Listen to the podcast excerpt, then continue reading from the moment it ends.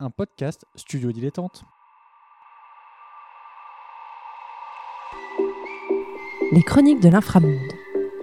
On a décidé de monter une maison d'édition indépendante. Et on vous explique comment faire. On publie des ouvrages qui nourrissent les réflexions et les savoirs autour de l'imaginaire. Donc euh, science-fiction, fantasy et fantastique. Bonjour à tous et à toutes, bienvenue dans les chroniques de l'inframonde. Moi c'est Fanny et avec mon camarade Corentin, on vient vous présenter un nouveau podcast sur comment on monte une maison d'édition indépendante. Donc une fois par mois, on va vous présenter les étapes de création d'une maison d'édition à travers notre projet, les éditions de l'inframonde, et avec des interviews de, professionnels du milieu éditorial. Alors bonjour, moi c'est Corentin. Du coup, les éditions de l'inframonde, qu'est-ce que c'est? C'est un projet qui date d'un peu plus d'un an, que j'ai commencé par développer durant un master édition à Rennes. L'idée, euh, c'était de fonder une maison d'édition spécialisée dans les cultures de l'imaginaire, donc euh, science-fiction, fantasy et fantastique. Et particulièrement, et c'est un peu la, la, particularité du truc, dans les textes théoriques sur le sujet. Essais, recueils d'articles, mémoires, thèses, en faisant bien sûr un travail d'édition pour les rendre accessibles à tous, euh, pour les vulgariser quelque part. C'est quelque chose qui s'inscrit dans la continuité directe de notre autre activité avec Fanny, qui est le laboratoire des imaginaires. Le laboratoire, euh, c'est une association euh, qui se consacre à valoriser le travail des jeunes chercheurs et chercheuses dans les cultures de l'imaginaire. C'est une asso dans laquelle on va organiser des colloques, des journées d'études, des rencontres autour euh, de la science-fiction, de la fantasy, du fantastique. Avec Corentin, on a aussi fait du podcast ensemble. Donc pour celles et ceux qui reconnaîtraient ma voix, c'est parce que vous m'avez entendu dans le podcast Ludologie. Ludologie, le podcast du jeu sous toutes ses formes. J'avais envie de la caser quand même une dernière fois puisque Ludologie, on, y a mis fin euh, l'an dernier euh, après 6 ou 7 bonnes années et euh, du coup, quand on a monté le, le projet d'édition de l'inframonde, donc quand on monte une maison d'édition, euh, ça pourrait être le tout premier conseil euh, de ce podcast, c'est euh, bah faut communiquer dessus. Et le podcast, ça nous avait paru comme un moyen assez naturel, voilà, de, de communiquer sur sur notre projet, mais aussi de, de promouvoir et d'expliciter ce qu'est le, le, le, milieu éditorial, encore plus que les, la mécanique du livre, qui a été un autre podcast fait par Corentin. Donc je vais te laisser présenter euh, Ouais, c'est ça, le podcast c'était un, moyen assez naturel de communiquer. Il y en a qui choisissent le blog, hein, comme euh, la maison d'édition dont est issu Simon, qu'on va interviewer euh, plus loin dans l'épisode. Nous, on est parti sur le podcast parce que ça faisait aussi effectivement continuité sur la mécanique du livre, qui est un podcast que j'ai réalisé au sein des éditions du commun et qui explorait un peu justement toute cette chaîne du livre. Et là, c'est la même idée. On va essayer de vous montrer les coulisses de ce que c'est que monter une entreprise de type maison d'édition en France de nos jours pour que d'autres gens puissent le faire en fait derrière et, prendre le relais et, euh, et, monter à leur tour une structure, euh, euh, éditoriale. Donc euh, si euh, les métiers du livre vous intéressent, que euh, les chroniques de l'inframonde c'est un podcast qui résonne avec vos intérêts, je vous invite aussi à aller jeter un coup d'œil à la mécanique du livre. Ils ont sorti une, saison 2 qui est sur un format tout à fait différent, qui vient interroger ce milieu-là et ces métiers-là d'une façon nouvelle. Donc je pense qu'on est vraiment sur des travaux complémentaires. Et de l'autre côté du podcast, il y avait donc l'imaginaire, qui était un sujet qui nous intéressait, tous les deux avec Fanny. Donc c'est naturellement vers elle, vu qu'on avait beaucoup travaillé ensemble, euh, que j'ai été quand il a fallu euh, trouver une associée pour monter ce projet. Merci. Mais, mais de rien. Donc on est un peu partenaire dans le crime de toujours maintenant, ça commence à faire beaucoup de projets tous les deux. Euh, et on se complète pas mal en termes de compétences, puisque donc moi j'ai une formation d'éditeur et de chercheur en littérature comparée. Et Fanny, de ton côté euh... Donc euh, moi de mon côté je suis pas formée à l'édition, hein. moi à la base je suis bibliothécaire, en tout cas j'ai été bibliothécaire pendant les six dernières années. Et actuellement, je suis en reconversion euh, professionnelle. Je connais du coup bien le monde du livre, mais de, à l'autre bout de la chaîne éditoriale. Et euh, actuellement, voilà, je suis en train de me former pour être éditrice euh, pour, pour cette toute nouvelle maison d'édition. Très rapidement, si on, vous, parle de nos profils comme ça, c'est pas euh, pour ego trip, hein, c'est pour que vous sachiez euh, d'où on, parle, euh, que cette expérience dont on va vous partager pendant normalement un an, euh, elle, est, construite sur ce que nous on sait et c'est pas parfait, c'est subjectif et c'est ancré dans les profils qu'on vient de vous, donner. Et c'est pour ça que là, dans le, podcast, là on a pas mal parlé de nous, mais c'est le premier épisode, puis c'est notre podcast, on a le droit. Et du coup, on va interroger des professionnels plus installés que nous à travers tous les sujets qu'on a, euh, voilà, qu'on a identifiés, qui sont les points clés sur comment on monte une maison d'édition. Et à côté euh, de ces épisodes d'à peu près d'une demi-heure qu'on a prévu, vu qu'en fait une demi-heure c'est hyper rapide et qu'en fait on, avait déjà trop de choses à, à dire, on a d'ores et déjà prévu des spin-offs pour avoir des, des, interviews longues avec des, des maisons d'édition euh, avec qui c'était pas possible qu'on reste juste 10 minutes. C'était beaucoup trop frustrant. Je, je, ne dis pas que euh, juste 10 minutes avec les personnes qu'on a interrogées, euh, c'était pas frustrant non plus, mais on avait des questions très précises et pour certains euh, acteurs et actrices du livre, on s'est rendu compte que voilà, on voulait rester un peu plus longtemps avec eux. À travers tout ça, on devrait avoir donc une douzaine d'épisodes euh, réguliers de, cette demi-heure là.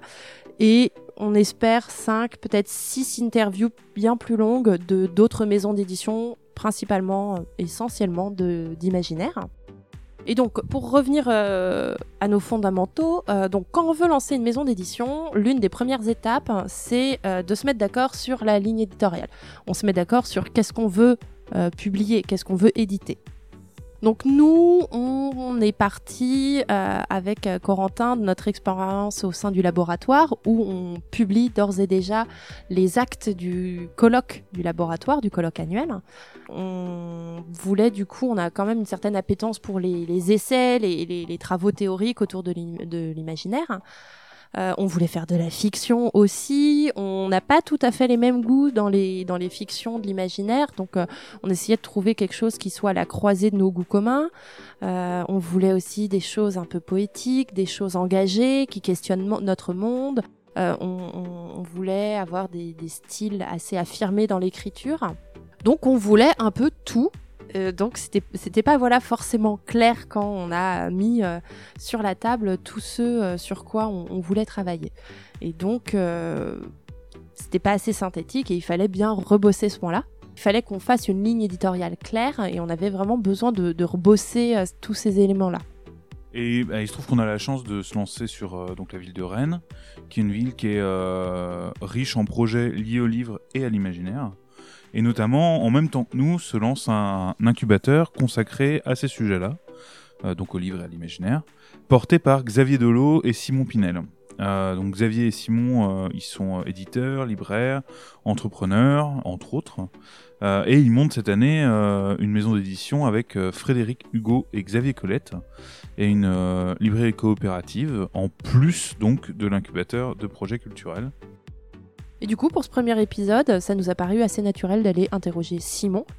Euh, il a passé au crible en fait notre ligne éditoriale euh, quand on a commencé à l'élaborer et il nous a aidé à l'affiner. On a donc pensé à lui pour cette première interview. Bonjour Simon. Du coup, pour toi, c'est quoi une ligne éditoriale et à quoi ça sert? Donc, euh, bonjour à, toutes et tous. Euh, à quoi sert une éditoriale? Eh bien, c'est une vaste question, puisque euh, c'est une question qu'on doit toutes et tous se poser euh, au début d'une maison d'édition, et c'est une, question qui est plus difficile qu'il n'y paraît. En ce sens que derrière cette question se cachent plusieurs questions. la première, bien sûr, est souvent à titre personnel, c'est qu'est-ce qu'on veut publier, qu'est-ce qu'on aime aussi, puisque c'est vrai que c'est toujours plus facile de publier des choses qu'on aime. Et par la suite aussi, c'est comment les gens vont nous percevoir. Euh, alors, par les gens, j'entends aussi bien les journalistes, les libraires, les lecteurs. Euh, donc, il s'agit d'avoir une éditoriale la plus claire possible. Souvent, on dit qu'une bonne éditoriale, c'est un concept qui se définit en une seule phrase. Euh, donc, par exemple, quand on veut publier, déjà, à qui on veut s'adresser? Il y a des questions qui sont assez simples, c'est-à-dire un public jeunesse, un public adulte. Va-t-on faire plutôt du roman, plutôt des essais, plutôt de la bande dessinée, etc. Donc, mais à ces questions-là s'ajoute aussi ce qui existe déjà, c'est-à-dire le paysage éditorial français, euh, parce que euh, bien, quand on lance une maison d'édition, on veut s'inscrire dans un paysage et il s'agit aussi de s'en différencier. Donc, il s'agit de poser des questions qui vont être, euh, eh bien, quels sont les éditeurs qui existent déjà quelle ligne éditoriale ont ces éditeurs-là euh, Comment défendent-ils cette ligne éditoriale? Quelle euh, ligne euh, visuelle ont-ils? Et donc il s'agit vraiment de, voir ce qui existe déjà et de trouver peut-être une case, un trou dans cet imaginaire-là et quelque chose qui nous permette de, faire sa place tranquillement et je veux dire plus sereinement que si on rentre en concurrence de manière assez Enfin voilà, je, notamment, je pense que les questions à se poser d'abord, donc c'est quel type de texte on va publier, comment on veut les publier, c'est-à-dire euh, la question du prix, la question de la taille des romans, la question de la ligne visuelle. Et tout ça, en fait, quand on commence à répondre, bah, petit à petit, on va avoir une, euh, ligne éditoriale qui va, sortir de, tout ça. Et euh, très vite, on va pouvoir, les gens vont pouvoir se dire Ah, eux, ils font ça. Et lorsqu'on arrive à cette conclusion, eh ben, j'ai envie de dire que eh bien, ça marche plutôt pas mal. Et du coup, pour, euh, pour votre maison d'édition, donc Argile, là, qui est en train de voir le jour, comment vous avez défini votre ligne éditoriale? Je pense que pour tout projet, ça s'est fait en plusieurs fois. C'est-à-dire qu'on n'est pas arrivé, on s'est pas levé un matin en disant bingo, on va faire ça. Euh, à vrai dire, euh, Xavier et moi avons tous les deux une expérience dans le domaine de l'imaginaire. Il s'agissait autant de savoir euh, ce qu'on avait publié par le passé, ce qu'on avait fait par le passé, que ce qu'on voulait faire maintenant, puisque pour nous c'était aussi, à titre personnel, entamer un nouveau cycle. Donc on a décidé aussi des choses que peut-être on n'avait pas pu faire par le passé, qu'on voulait changer, ou alors bah, explorer d'autres voies, d'autres manières de le faire. Et euh, très vite, il s'est avéré qu'on voulait continuer dans l'imaginaire. Euh, on voulait aussi publier euh, du thriller. Moi, je suis un, gros, gros lecteur de thriller. Et aussi faire du roman historique. Parce que je pense que roman historique et science-fiction se répondent en ce sens que l'un qui va explorer le futur et l'autre le passé, mais toujours les deux pour interroger le présent. Donc, on s'est vite, très vite, on avait cette réponse, c'était explorer ces gens-là. Après, c'est poser la, question comment explorer ces gens-là? Comment les relier aussi, puisqu'il s'agit de trouver une unité. Une éditoriale, c'est avoir une ligne qui relie ces points-là. Et euh, comme on voulait se diriger vers l'économie euh, sociale et solidaire, on s'est très vite dit qu'on voulait avoir une question sociale très importante, dans, que ce soit aussi bien dans le, roman historique que dans le thriller, que dans l'imaginaire. On voulait vraiment que l'aspect social soit déterminant.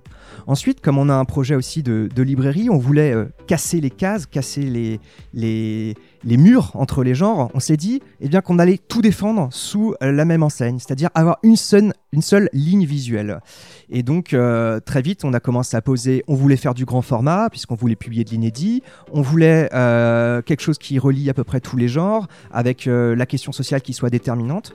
Et petit à petit, on est arrivé, eh bien, on va publier de la littérature de genre avec une question sociale prédéterminante sous la même euh, ligne visuelle. Voilà, et notre ligne éditoriale est, née ainsi.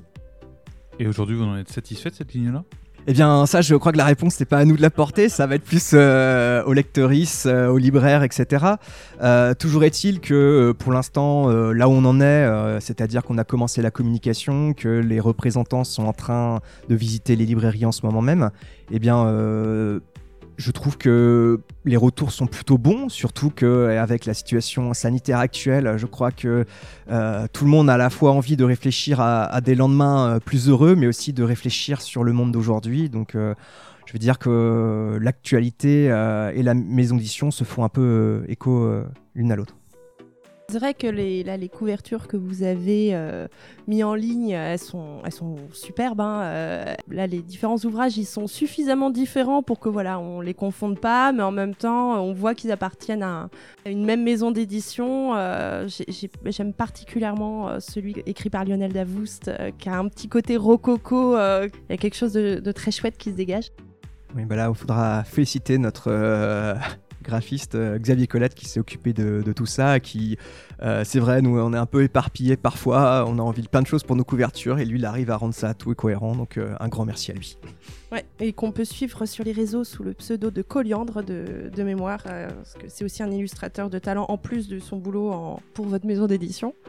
Euh, et du coup, une, dernière petite question. On vous a soumis notre ligne éditoriale quand, il a fallu nous euh, définir la nôtre. Donc, euh, est-ce que tu te rappelles de ce qui n'allait pas dans notre ligne et comment tu nous l'as, on va dire, bah, massacré pour qu'on puisse l'affiner? Oh, j'ai pas d'autres termes. oh, massacré un peu fort, mais en fait, je crois que quand on commence tous, on a, on a plein d'envie. Et euh, choisir, c'est renoncer, mais choisir, c'est très très important. Parce que euh, eh bien on, a enfin comme je disais on a tous plein d'envie et éditeur n'est pas être lecteur c'est être un lecteur, je veux dire, éclairé, en ce sens que on a lu dans le domaine, etc. On sait à peu près, on situe une œuvre très vite dans l'échelle. Mais être éditeur, c'est choisir. Et choisir, c'est autre chose. Donc quand vous m'avez présenté, j'avais l'impression d'avoir plein, plein d'envie de lecteur. moi, moi j'adore ça, j'aimerais beaucoup publier ça. Oh, puis ça, ça va être super aussi. Et j'avais envie de dire que la ligne ressemblait à celle d'une maison d'édition installée depuis 10-20 ans, quoi. C'est-à-dire avec plein de collections, avec euh, plein d'envies. Euh, et euh, au début, quand on se lance, il faut savoir que le marché est déjà hyper concurrentiel. Donc il faut savoir qu'on va publier sans doute euh, peu de titres parce que euh, il y aura déjà, enfin voilà, je pense qu'on a tous une trésorerie au début qui est assez limitée, donc ça veut dire publier peu, et ça veut dire que si sur ces publications-là, on doit avoir un éditorial, c'est-à-dire, comme je disais tout à l'heure, qui peut être résumé en une phrase ou deux maximum, et être identifié tant par les lecteurs que par les libraires. Donc ça demande d'avoir choisi et d'avoir écarté et renoncé beaucoup. Donc, ce que quelque part, quand, quand, quand tu disais Fanny massacré, euh, je pense que euh, c'était plus vous dire que euh, de choisir vraiment ce qui était le cœur de votre projet en dégraissant tout ce qui peut-être n'était pas à lancer le jour J, tout en choisissant une ligne visuelle, un format, parce que déjà, bah, publier par exemple comme nous 6 titres par an, c'est déjà choisir énormément. Alors pour lancer 2, 3, 4 collections, c'est s'éparpiller quoi. Et euh, faut quand on, a l'honneur de publier un texte, quand on signe un contrat avec un auteur, euh, ce que l'auteur attend de nous, c'est de défendre ce texte. Et euh, défendre ce texte, c'est déjà beaucoup de travail. Donc voilà, faut, faut savoir avoir au préalable choisi et avoir choisi la meilleure stratégie commerciale et éditoriale possible pour le faire. Et c'est vrai que euh, bah, là-dessus, euh, on avait vraiment fait, à mon sens, une erreur de débutant, alors que, euh, que j'avais taffé sur ce dossier de, de, de maison d'édition, qui était que on était parti sur donc une, une collection de fiction et une collection d'essais, parce que on s'est dit la fiction, ça, enfin les essais, ça va galérer. il faut, vu qu'on veut faire aussi de la fiction, il faut qu'on porte de la fiction, etc. Et c'est toi et Xavier du coup qui nous aviez dit non non mais euh, il y a tout le monde qui fait de la fiction, concentrez-vous sur ce qui vous différencie et faites de l'essai. Quoi. Oui, alors, on a dit ça, après, on a aussi dit qu'il est possible de mélanger, euh, je vais dire, euh, fiction et essai. très vite, il y a des, je veux il y a plein de, de, films ou d'œuvres qui vont avoir un paratexte qui va recontextualiser, qui va amener les questions derrière, etc. Donc il est tout à fait possible de mélanger les deux.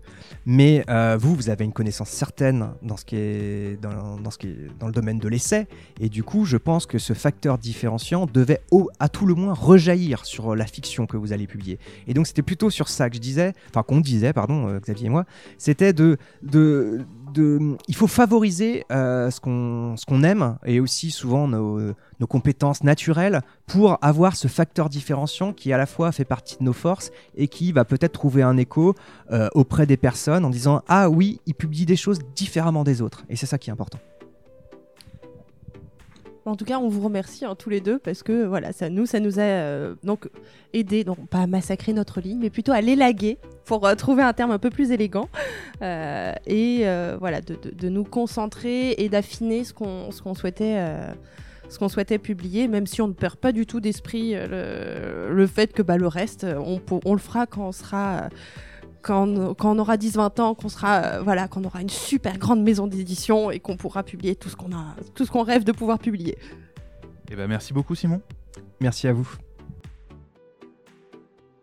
Donc du coup, on était un peu loin hein, des consignes euh, de Simon, euh, c'est-à-dire une, une catchphrase. on voulait un peu trop faire par rapport à ce qu'il est possible, ne serait-ce que dans la première année d'édition. Ouais, et puis c'est un, un, équilibre qui est difficile à trouver. Euh, à, à, réécouter ces interviews là, euh, je m'entends dire euh, c'est une erreur de débutant. Et bon bah le premier truc à savoir c'est qu'effectivement on est des débutants et que il n'y a pas de honte à faire des erreurs de débutants, mais qu'en plus c'est vrai qu'il y a un côté un peu effrayant. la ligne sur laquelle tu vas revenir juste après, c'est quand même pas forcément le choix le plus évident économiquement et il y avait un côté rassurant dans la fiction en fait quelque part. Oui, c'est ça. Et euh, il y a le, côté euh, bah, débutant, mais en fait, on est toujours débutant quelque part. Hein, Euh, Il n'y a que dans les, les- les offres d'emploi chelous où il faut avoir 5 ans d'expérience pour, euh, pour commencer quelque chose. Mais, euh, Et donc, pour revenir à notre ligne éditoriale, euh, donc on s'est posé la question de ce qu'on voulait faire, euh, qu'est-ce qu'on voulait publier, euh, le, prix de nos livres, le format, tout ça. On vous en parlera dans un autre épisode qui sera dédié à la ligne graphique. Et au final, on est arrivé à une phrase assez simple, nous aussi, qui est qu'on veut publier euh, des ouvrages qui nourrissent les réflexions et les savoirs autour de l'imaginaire. Voilà. C'est beaucoup plus simple que les trois pavés qu'on avait qui définissaient notre projet initialement. Et du coup, pour arriver à cette, euh, à cette phrase seule, euh, c'est grâce euh, notamment aussi au temps qu'on a pris pour confronter nos idées, Corentin et moi, après de longues conversations. Mais aussi, c'est lié à tout un travail de réflexion et d'observation de l'environnement dans lequel on se lançait, le, milieu de l'imaginaire. Et pour être tout à fait exact, là, la, petite phrase qu'on vous a dite, je vais la redire parce qu'elle est jolie, je l'aime bien. On publie des ouvrages qui nourrissent les réflexions et les savoirs autour de l'imaginaire. Bah, en fait, on l'a modifié au moment même où on, enregistrait parce que, on, je sais plus, on l'a reformulé à dernière, à dernière minute et on a fait Oh, mais en fait, c'est mieux comme ça on avait ajouté savoir. euh, La, la phrase de départ, elle est intéressante parce qu'elle vient euh, directement pour moi euh, d'une tentative de tricherie. En disant qu'on publie des ouvrages qui nourrissent les réflexions, on n'est pas très clair, mais on se donne la porte ouverte pour publier de la fiction euh, un jour, ce qui est quand même dans nos intentions, comme le disait Fanny. En rajoutant savoir, pour moi, on, ne se diversifie pas plus que ça, on ne floute pas nos intentions sur cette ligne éditoriale, elle est claire. Et notamment, elle est claire sur le fait que notre but premier, c'est les essais, c'est les récits théoriques. Mm. Et c'est pour ça que du coup, euh, donc la toute première phrase, c'était on publie des ouvrages qui nourrissent les réflexions sur, autour de l'imaginaire. Et maintenant, c'est devenu les réflexions et les savoirs, histoire de, de- d'ancrer la partie non-fiction euh, un peu plus dans notre ligne éditoriale. C'est ça. Et euh, après, c'est une réflexion, enfin, tu l'as dit, qui s'étendait aussi beaucoup dans.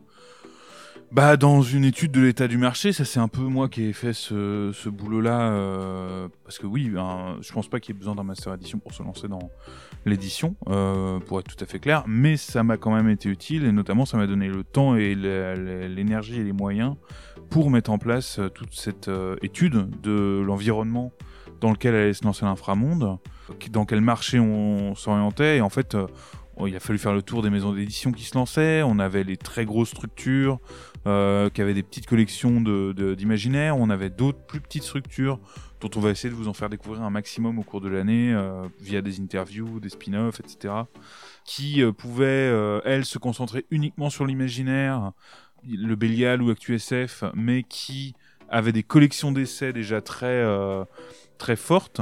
Et en fait, le pari, c'était de dire que si elles avaient une collection d'essais, c'était peut-être pas leur centre principal, mais c'est qu'il y avait une clientèle exi- existante et que nous, ben, on allait parier sur ce terrain que, bah, qu'on les remercie sincèrement d'avoir construit euh, sur toutes ces années-là pour euh, essayer d'arriver avec des, alors des textes qui seront un peu différents, mais euh, mais c'est l'idée des textes d'essais théoriques, des monographies peut-être, des recueils d'articles, mais au- au cœur de notre Qu'est-ce qu'il y a Pardon, non, c'est juste monographie qui me fait sourire parce que à chaque fois je me dis, à part les bibliothécaires et les éditeurs, personne ou les et libraires, personne n'utilise le mot monographie. Faut être honnête. hein. dis ça au financement euh, participatif des, de la monographie de euh, Ursula Le Guin qui est euh, parue récemment. Non, mais en vrai, il y a un public pour ça. Euh, Il y a une stratégie à avoir, mais il y a un public pour ça, pour construire une euh, ligne éditoriale autour de ce sujet-là. Et c'est là-dessus qu'on s'est lancé, en fait, en regardant ce qu'on appelle vulgairement le marché. J'aime pas ce terme-là, mais euh, cet environnement dans lequel on, euh, essentiellement économique, dans lequel on se on s'insère et comment on pouvait s'y insérer en proposant quelque chose d'original qui apportait un peu une pierre à l'édifice et qui venait pas juste euh, faire ce que d'autres font déjà mieux que nous. Un truc qu'on n'a pas fait et qu'on aurait pu faire, c'est un questionnaire à déposer au, auprès des lecteurs qui aurait pu nous permettre de nous donner une meilleure idée de, de ce que les gens attendent et de euh, leur euh, capacité à recevoir qu'on leur propose. Alors, moi, j'ai eu énormément d'éditeurs qui m'ont dit que c'était pas un exercice qui était très Commun. ouais commun et qu'ils estimaient très pertinent dans le cadre d'une euh, d'une activité éditoriale, mais euh, tous les gens extérieurs à l'édition, et j'entends par là même des libraires, etc., nous ont dit l'inverse. C'est Du- ça. Là, c'est plutôt un trait qui est caractéristique des maisons d'édition indépendantes. Mais en même temps, d'un autre côté, on l'a fait un peu ce questionnaire euh, en interrogeant, alors essentiellement nos proches, nos amis et tout ça, euh, en présentant euh, le, le- le projet petit à petit tel qu'il évoluait. Après, nous, on a un biais puisque on évolue notamment via le laboratoire des imaginaires dans une communauté de chercheurs et de chercheuses qui ont un, goût, une appétence pour, euh, pour ces, ces thématiques-là. Donc, euh, bon, si on leur dit, voilà, est-ce qu'on on, on publie euh, des choses genre ce que vous écrivez, ça peut vous plaire? Ils ont répondu oui, donc c'était un poil biaisé. C'est ça, ne- ne faites pas ça chez vous, comme on dirait. Euh, non, sincèrement, le questionnaire, c'est un outil qui est utile, mais euh, dans l'édition, notamment l'édition indépendante, il y en a beaucoup qui vont à l'instinct, et nous, on a fait ce choix de l'instinct. Euh, si on avait dû faire un questionnaire, on l'aurait fait sérieusement, et on aurait été chercher des lecteurs d'imaginaire qui sont pas dans notre cercle direct. Par contre, une étude que, enfin une étude, un questionnaire que je me, j'aimerais bien qu'on réussisse à faire malgré tout. Après, malheureusement, bah, ça fait un an, mine de rien, au moment où on enregistre, presque qu'on est en, en situation de crise sanitaire, donc euh, ça rend pas ça facile, mais ce serait d'aller voir les libraires spécialisés pour voir ce que eux pensent d'un d'un éditeur euh, qui fait ce qu'on propose de faire et euh, de leur capacité à le vendre. Mais on se lance essentiellement sans avoir fait cette enquête-là. Et donc voilà, je pense qu'on a fait le tour en tout cas de, de ce qui concernait la ligne éditoriale et les, et les prérequis au, lancement d'une maison d'édition. Donc bah, merci beaucoup à tous et à toutes d'avoir écouté ce premier épisode des Chroniques de l'inframonde. Bah, N'hésitez pas à nous suivre sur nos tout nouveaux réseaux sociaux qu'on a créés là juste pour le lancement du podcast. Et euh, vous pourrez nous suivre également via une newsletter qu'on est en train de mettre en place qui permettra voilà, qu'on donne des nouvelles qui, qui seront généralement pas redondantes avec euh, ce qu'on dira dans le podcast, puisque dans le podcast, on veut se concentrer un peu sur la création en général. On donnera quelques nouvelles de l'inframonde et comment nous on a fait, mais, euh, mais voilà, pour, euh, pour les news éditoriales, ça sera la, plutôt la newsletter. Une sorte de journal de bord, quelque part. Ouais, bah les chroniques écrites, ce coup-ci. on vous remercie. Je me joins à Fanny du coup pour vous remercier euh, d'avoir écouté ce premier épisode. Euh, on remercie, bah, je te remercie également Fanny pour euh, mener ce projet à mes côtés. Mais de rien, Corentin, merci à toi de m'avoir proposé ce projet à tes côtés. Et euh, merci également à Solène, la graphiste qui est en charge des euh, logos et d'identité visuelle que vous pourrez retrouver autour du, du podcast et euh, sur les réseaux sociaux. On ouvre dès à présent euh, notre boîte aux lettres métaphorique, parce qu'on n'en a pas pour de vrai, à vos questions. Si jamais vous avez des questions sur le milieu de l'édition, que vous hésitez à vous lancer, que vous voulez en apprendre plus, surtout n'hésitez pas à euh, nous les envoyer. Et, euh, eh ben, on va s'efforcer d'y répondre. L'idéal, ce serait une sorte de rubrique courrier des lecteurs en fin du podcast. Mais bon, pour ça, il faut qu'il y ait des questions à tomber, donc allez-y, envoyez. C'est ça, c'est soit c'est des questions qu'on aura déjà prévu de traiter dans des épisodes et auquel cas on ciblera les, les, épisodes pour y répondre vraiment précisément. Et sinon ben il y a forcément des choses auxquelles on n'a pas du tout pensé et dans ce cas-là on, on s'efforcera d'y répondre et, euh, et voilà ça permettra de, pouvoir accompagner d'autres projets parce que c'est c'est quand même une belle aventure que de, voilà de monter une, maison d'édition. Euh, il y a de la place il y a effectivement, euh, on va dire, des, géants de l'édition hein, qui occupent une bonne part du marché, mais euh, mais il y a de la place pour les petits projets, pour les choses qui changent, les, les, pas de côté euh, auxquels d'autres n'auraient pas pensé. Donc faut, f- voilà, faut, faut s'y mettre. Faut, faut juste réussir à s'y mettre et, euh, on aimerait bien pouvoir aider d'autres comme d'autres nous nous ont aidés. On se retrouve euh, la semaine prochaine pour. euh. je, vais, le garder au montage. Non, non. On se retrouve le mois prochain. Vas-y, Corentin. On se retrouve le mois prochain pour euh, parler de, des manuscrits et de comment on trouve nos premiers ouvrages à publier, ce qui n'est pas évident quand on se lance. Ouais. Et euh, d'ici là, euh, portez-vous bien et à très bientôt. À très bientôt.